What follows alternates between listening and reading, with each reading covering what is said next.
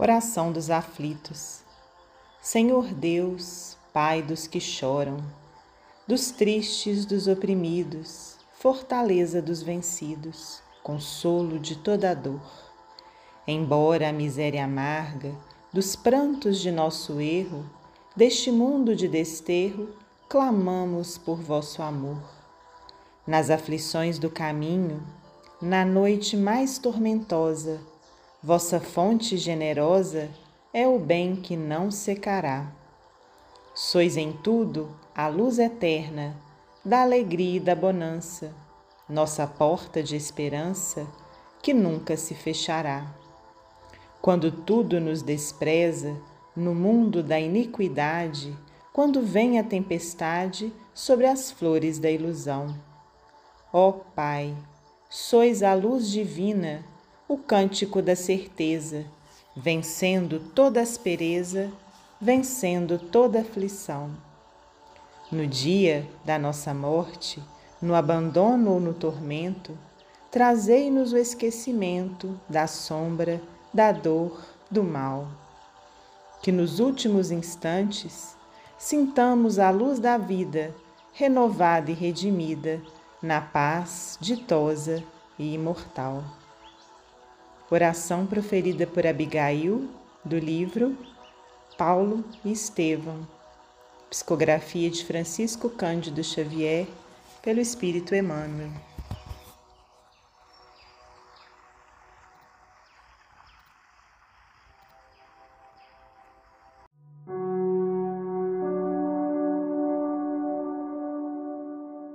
Do livro Fonte Viva, o capítulo 140 após Jesus.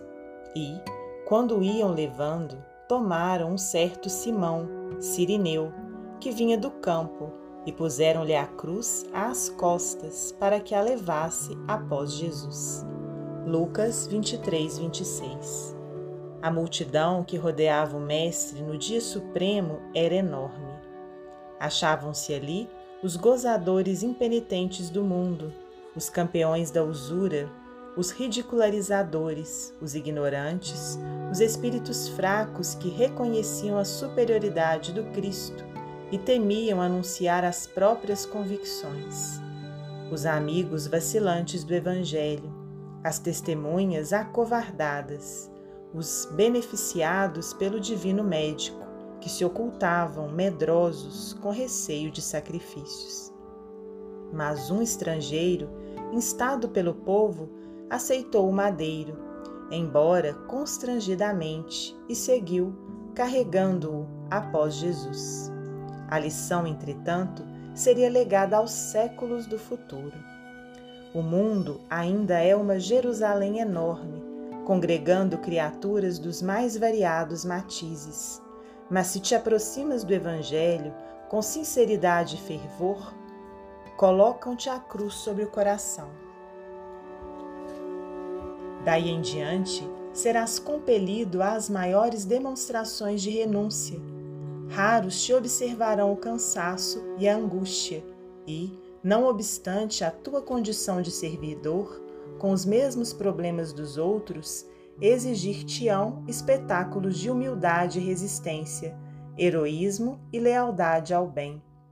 Sofre e trabalha de olhos voltados para a divina luz do alto descerão para o teu espírito as torrentes invisíveis das fontes celestes e vencerás valorosamente. Por enquanto, a cruz ainda é o sinal dos aprendizes fiéis.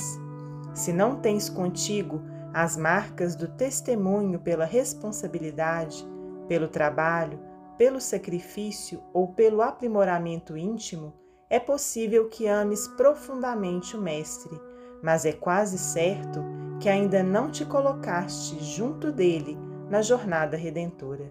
Abençoemos, pois, a nossa cruz e sigamo-lo destemerosos, buscando a vitória do amor e a ressurreição eterna. Emmanuel, psicografia de Francisco Cândido Xavier.